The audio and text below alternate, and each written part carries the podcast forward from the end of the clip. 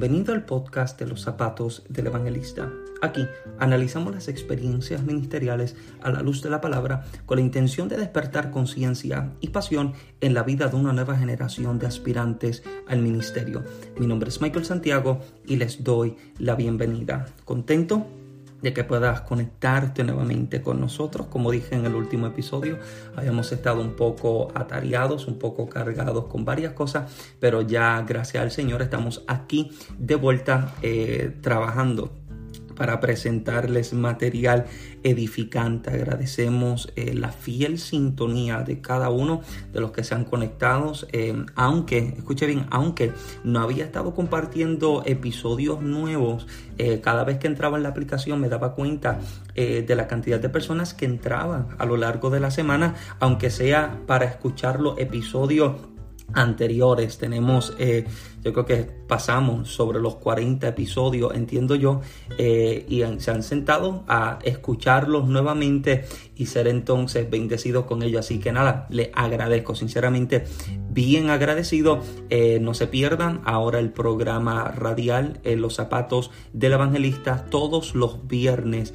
de 9 a 10 pm, hora este, hora este, eh, tomando en consideración que ya en el mes de noviembre, si no me equivoco, el 1 de noviembre, eh, la hora cambia, así que será 9 pm mi horario, hora, hora este, y si estás en el Caribe, por ejemplo en Puerto Rico, como sé que tengo mucha audiencia allá, pues será una hora más, será entonces en Puerto Rico de 10 a 11 de la noche, hora central entonces será de 8 a 9 de la noche. Así que tomando eso en consideración, eh, haga note, apúntelo para que nunca se pierda la programación. Bueno, eh, hay una temática que deseo entonces poderles compartir, eh, compartir eh, en, este, en este episodio y es hablando acerca del amor verdadero, amor verdadero y quizás estás esperando a que yo te hable acerca de un amor de relaciones, pero no es ese amor al que deseo al que deseo enfocarme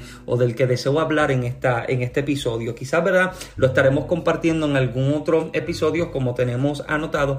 Ver episodios que estamos están pendientes. Eh, hay uno que vamos a estar hablando acerca del noviazgo y del matrimonio, bien importante Entiendo que debe, debemos estar lanzándolo para la nueva temporada, para el Season 3. Como estamos en este segundo, hay algo bien importante que deseo poder compartir en esto. Si, si es paciente conmigo, eh, permítame leerles algo que, que leí, algo que, que he considerado de suma importancia, bastante relevante para nuestra vida, no solo como líderes y como ministros, sino como cristianos en general, como seguidores de Cristo. Escucha esto, dice que entre los años 98 y el 117 después de Jesucristo, uno de los circos romanos se llenó con más de 30 mil personas que por más de 15 minutos gritaban a gran voz, ejecútenlo, queremos ver sangre ante la vista o la opinión del que no supiera lo que estaba aconteciendo, quizás pensarían de que se trataba de alguna pelea de gladiadores, que era algo bien común en su tiempo, o quizás de la ejecución de algún asesino o criminal en serie. La forma y la manera en la que la gente estaba gritando parecía que la persona que estaban por ejecutar merecía su muerte. Dice que el procursor salió por una de las puertas y con sus manos le hizo señas a la multitud para que guardaran silencio. Cuando toda la multitud guardó silencio, lo que comenzó a escucharse eran cadenas siendo arrastrados y los pasos débiles de un anciano que venía atado por ellas. Era un anciano de casi 100 años de edad que venía atado, valga la redundancia, con cadenas de manos y de pie, dirigiéndose al centro del circo romano. Cuando la gente que estaba llenando aquel estadio vio el anciano que venía entrando, comenzaron a gritar con más fuerza y con más violencia, ejecútenlo, queremos ver sangre. La gente se desbordaba, se descontroló al ver el anciano de casi 100 años encadenado. Cuando el procursor vio lo que sucedió, el grito y el algarabío, dice que se acercó se acercó al anciano, acercándosele al oído, le dice que él puede salvarle la vida, le puede evitar toda esta situación si tan solo niega a Cristo y a lo que los romanos llamaban o consideraban en ese tiempo y en esa época como la nueva superstición. Él está diciendo que él tiene el poder para librarle la vida, para preservarle la vida si tan solo niega el nombre de Cristo. Cuando el anciano escuchó las palabras del procursor y su oferta, solamente respondió, muchas gracias, pero no estoy interesado en su oferta. Cuando el procursor escuchó esto, dice que le pareció que el hombre había perdido su cabeza, que estaba en una total locura por no negar lo que creía sino que prefería morir por aquello que estaba creyendo. El precursor vuelve y le intenta dos veces más y nuevamente trata de convencerlo de que niegue a Cristo y que niegue su fe y lo que enseñaba, más la respuesta del anciano no cambiaba, el anciano no titubeaba, no había ningún tipo eh, de titubeo en su voz al repetirle muchas gracias, pero no estoy interesado, la gente está desbordándose, la gente está gritando, siguen clamando a una voz mátenlo, ejecútenlo, queremos ver sangre. Dice que por última vez el procursor vuelve y se le acerca y le dirige las palabras una última ocasión diciéndole, niega a Cristo y tu fe para que puedas salvar tu vida. A lo que el anciano, mirándolo y dirigiéndole la voz y la palabra con mucho respeto, le dijo, 86 años le he servido a Cristo y lo único que me ha hecho es bien. ¿Cómo hoy voy a negar a mi Señor y a mi Salvador? Dice que en ese mismo instante fue traspasado con una lanza y quemado vivo en una hoguera en el centro del circo romano. Policarpo era el nombre del anciano, amigo y contemporáneo del apóstol Juan, obispo de la iglesia de Esmirna, defensor de la fe y del evangelio, fue mártir, mártir y héroe de la fe. Si había algo que Policarpo hacía era guardar y preservar la verdad de la palabra que se le había compartido, se le había revelado a través de los apóstoles y de los años de servicio al Evangelio que gracias a la amistad cercana había tenido con el apóstol Juan, este anciano con casi 100 años de edad. Lo único que puede decir, lo único que Cristo me ha hecho a lo largo de mi vida ha sido solamente el bien. Historias como las de este hombre y también como personajes bíblicos como lo que es el apóstol Pablo, el apóstol Pedro, también personajes dentro de la historia como lo fue San Patricio de Escocia o Colomba de Asís, fueron personas que entendían, ellos habían comprendido eh, la verdad que se les había sido revelado ante la, la realidad que se vivía dentro de su época. Ellos sabían que el precio y que el costo por aceptar a Cristo, por predicarlo, y enseñarlo era su ejecución. Sin embargo, esto no despertaba en ellos alguna preocupación humana porque entendían que su vida y su existencia en la tierra tenía un solo objetivo, anunciar la verdad de Cristo. Y te das cuenta de que la iglesia primitiva, esta iglesia de los primeros años, te das cuenta de que era una iglesia que estaba consciente de las realidades que se vivían en su tiempo. Ellos estaban presentes y estaban conscientes de que podían ser encarcelados, que podían ser llevados a un circo romano y que podían ser ejecutados frente a más de 15 mil personas como si fuese alguna obra teatral o algún espectáculo que, que le causara alegría a la gente. Ellos estaban conscientes de esto. Sin embargo, nunca vacilaban en su fe. De hecho, usted se da cuenta que la oración de la iglesia en ese entonces es bien diferente a quizás la oración que como iglesia hacemos hoy. Y en esto yo me incluyo, porque te das cuenta de que la iglesia del ayer no pedían ser librados de los momentos de dificultad, sino ser preservados dentro de ellos. Y yo creo que nuestra oración ha tomado cierto giro eh, a, a una dirección contraria, porque estamos acostumbrados a pedirle a Dios que nos libre del foso de los leones, que nos libre del horno de fuego, que nos libre de la cisterna, que nos libre de la cárcel. Sin embargo, la intención y el deseo de Dios no es que seamos librados del horno de fuego, sino que seamos librados del fuego del horno. No que seamos librados del foso de los leones, sino que seamos librados de los leones que están dentro del foso. No que seamos librados de la cisterna, sino que cuando seamos echados dentro de la cisterna, la cisterna no tenga agua para ahogarnos. No que seamos librados de la cárcel, sino que dentro de la cárcel podamos entonces ser preservados y adorar a Dios. Esta es la intención que Dios tiene. Sin embargo, te das cuenta de que haciendo un paralelo con la iglesia del ayer y la iglesia de hoy,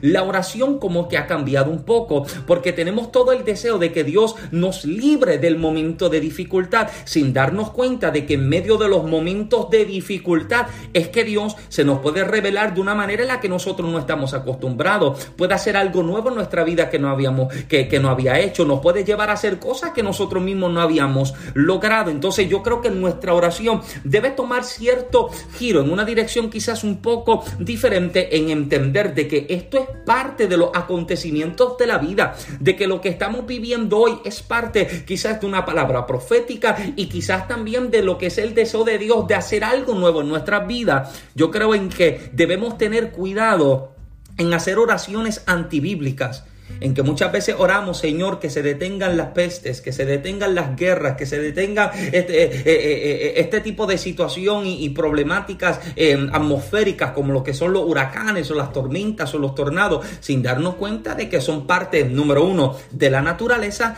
y número dos, más importante, son parte de acontecimientos proféticos que nos están anunciando que pronto estamos por ser levantados como iglesia, como la novia de Jesucristo. Ahora, ¿cuál es la intención de Dios para nuestra vida en que podamos ser fortalecidos dentro de estos momentos difíciles. No solamente ser fortalecidos nosotros, sino también fortalecer a los más débiles en estas situaciones. ¿Y cómo es entonces? ¿Cómo es entonces que podemos ser preservados dentro de esta situación teniendo un verdadero amor por el Señor? Escuche bien, al Señor no se le sirve por miedo. Escúcheme bien. Usted no le sirva al Señor porque usted no quiere ir al infierno.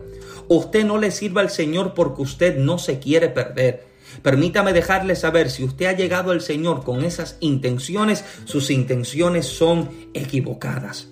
Si a usted la gente te dijo, corre para que no te salve, ven solamente, ven para que libres tu alma, pero no te atrajeron con el deseo de que lo conozcas, de que conozcas al Dios que te ama. Y como conoces al que te ama, lo puedes amar a Él, porque te das cuenta de que no es que nosotros lo amamos a Él primero, es que Él siempre nos amó a nosotros primero.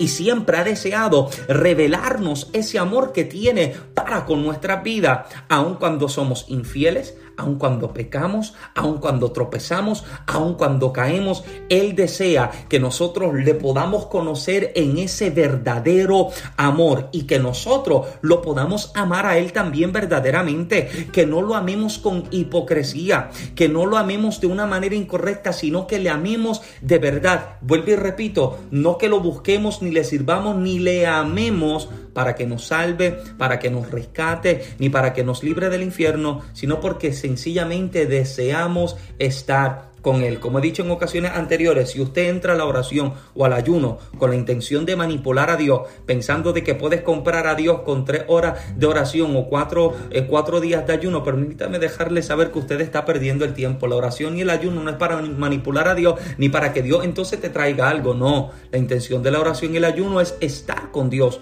pasar tiempo con Dios y te das cuenta de que el amor de Dios para nuestras vidas es tal que Él desea que lo podamos conocer y que nosotros también podamos conocerlo de esta manera. Mira lo que la palabra del Señor nos enseña, capítulo número 21 del Evangelio según San Juan. Mira lo que dice del versículo 15 al 17. Dice, cuando hubieron comido, Jesús dijo a Simón Pedro, Simón, hijo de Jonás, ¿me amas más que estos? Le respondió, sí Señor, tú sabes que te amo. Él le dijo, apacienta mis corderos. Volví a decirle la segunda vez, Simón, hijo de Jonás, ¿me amas? Pedro le respondió, sí Señor, tú sabes que te amo. Le dijo, pastorea mis ovejas. Le dijo la tercera vez, Simón, hijo de Jonás, ¿me amas? Pedro se entristeció de que le dijese la tercera vez, ¿me amas? Y le respondió, Señor, tú lo sabes todo, tú sabes que te amo. Jesús le dijo, apacienta mis ovejas.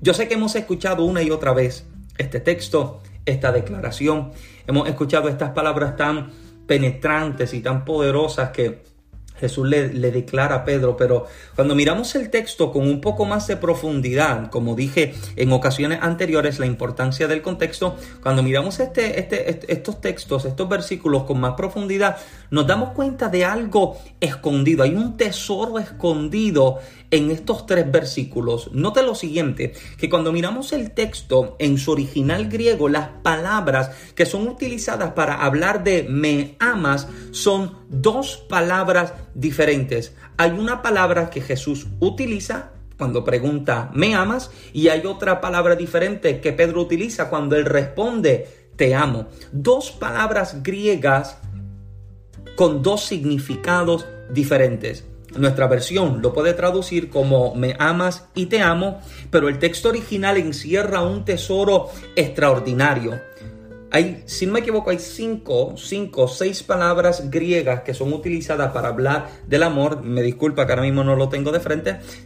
Cuatro, cinco, seis palabras diferentes que se utilizan para hablar del amor. Pero en el texto hay dos griegas, hay dos griegas que son utilizadas. La que Jesús utiliza, me Ágape, la palabra griega ágape, es un amor incondicional. Es un amor que no tiene condiciones, valga la redundancia. Es un amor que, que, se compara al amor de una madre hacia un hijo. Es el amor que se le puede presentar como lo que es el amor de Dios a nosotros, a nosotros, sus hijos. Un amor sin condiciones. Pero te das cuenta de que el amor que pregunta entonces, eh, que responde entonces Pedro, es un poco diferente, porque cuando miras el texto, la palabra griega que se utiliza para dar la respuesta de te amo de Pedro es la palabra griega fileo.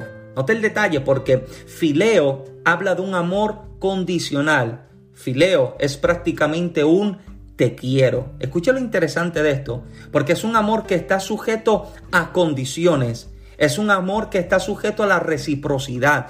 Yo te doy como tú me das. Yo hago como tú me hagas. Si tú no me das, yo no te doy. Si tú no me ayudas, yo no te ayudo. Eso es lo que, lo que, lo que, lo que muestra este amor fileo. Es un amor que está sujeto a condiciones. Y ahora, tomando esto en consideración, volvamos a, volvemos a mirar el texto y vemos que entonces dice, Simón, hijo de Jonás, me ágape más que estos. Me amas con un amor incondicional más que los demás discípulos? Y le respondió Pedro, sí Señor, tú sabes que te fileo. Jesús le está preguntando, Pedro, ¿tú me amas con un amor incondicional? Y Pedro le responde, sí Señor, tú sabes que yo te quiero. Note esto, Jesús le está preguntando, ¿me amas? Y él le responde, te quiero en relaciones amorosas, eso sería una discusión y una frustración porque tú estás esperando una respuesta igual. Le dices te amo, pero te responde con un te quiero. Y te das cuenta de que Pedro le está diciendo, sí Señor, tú sabes que yo te quiero con un amor limitado. Tú sabes que yo te quiero con un amor condicional. Tú sabes que yo te quiero con un amor que está sujeto a lo que viva, a lo que acontezca o a lo que esté viendo. Mientras que Jesús le está diciendo, yo te amo con un amor incondicional pero tú me amas de la misma manera y Pedro le responde, sí, tú sabes que yo te fileo, te quiero con un amor condicional. Mira, dice el texto que Dios, que Jesús vuelve y le pregunta una segunda ocasión, Simón, hijo de Jonás, me ágape, me amas. Y Pedro, mira cómo dice, Pedro le respondió, sí Señor, tú sabes que te fileo, tú sabes que te quiero condicionalmente. Hmm. Te quiero con barreras. Te quiero de una manera limitada. Cuando Jesús le está diciendo, yo te amo incondicionalmente, tú me amas de la misma manera.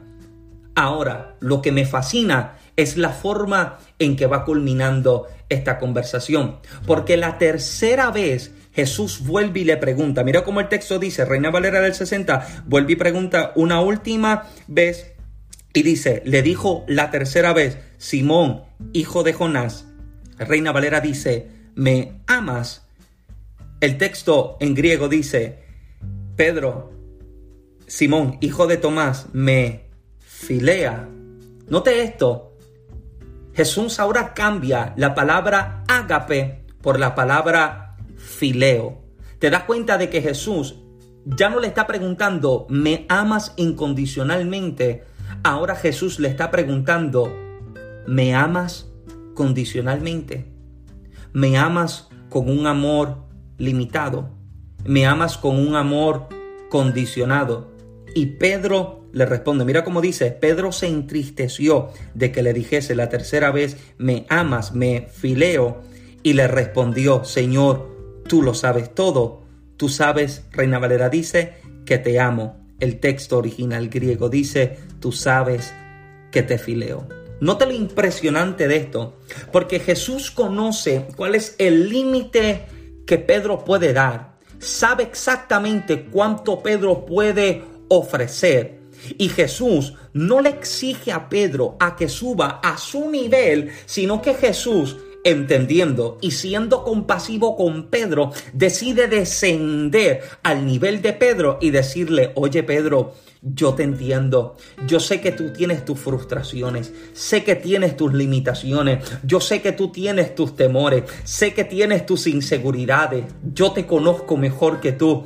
Tú ¿me quieres? Y Pedro se entristece porque le pregunta una tercera vez, pero le responde, sí Señor, tú sabes que te quiero, tú sabes que se me hace difícil, tú sabes que yo soy humano, tú sabes que soy débil, tú sabes que soy frágil, tú sabes que mi amor es condicionado, pero lo que tengo yo te lo entrego, lo que tengo yo te lo estoy ofreciendo. Jesús ahora no rechaza a Pedro por su declaración, al contrario, lo recibe, lo abraza, lo acepta y le declara, apacienta mis ovejas. Es tanto el amor que Jesús tiene por Pedro en que le está diciendo, yo entiendo, yo entiendo tu fragilidad, por eso no te juzgo. Yo entiendo tu debilidad, por eso no te juzgo. No te voy a exigir más de lo que puedes dar. Ámame al nivel máximo que tú puedas, pero si no puedes dar más, no te juzgo por ello, sino que te acepto por ello. Y alguien debe entenderme en este episodio, porque debes entender que el Señor te está diciendo, hey, yo conozco tu debilidad, yo conozco tu fragilidad, yo sé cuánto tú puedes dar, yo sé cuánto tú puedes ofrecer, no te voy a pedir que hagas más de lo que verdaderamente tú puedes, al contrario, te estoy aceptando tal y como eres, tal y como está, te abrazo, te recibo y te acepto, pero también te levanto y te afirmo para que avances en el llamado y en el propósito que tengo para con tu vida. El amor de Dios para nuestra vida es tal que el apóstol Pablo hace una pregunta extraordinaria. ¿Quién nos podrá separar del amor de Dios? Y en el texto te das cuenta de que el apóstol Pablo establece 17 cosas que no tienen el poder ni en la tierra ni debajo de la tierra. Ninguna de ellas tiene el poder de separarnos del amor de Dios. Ese es el amor incondicional. Ese es el amor verdadero que Dios tiene para con nosotros.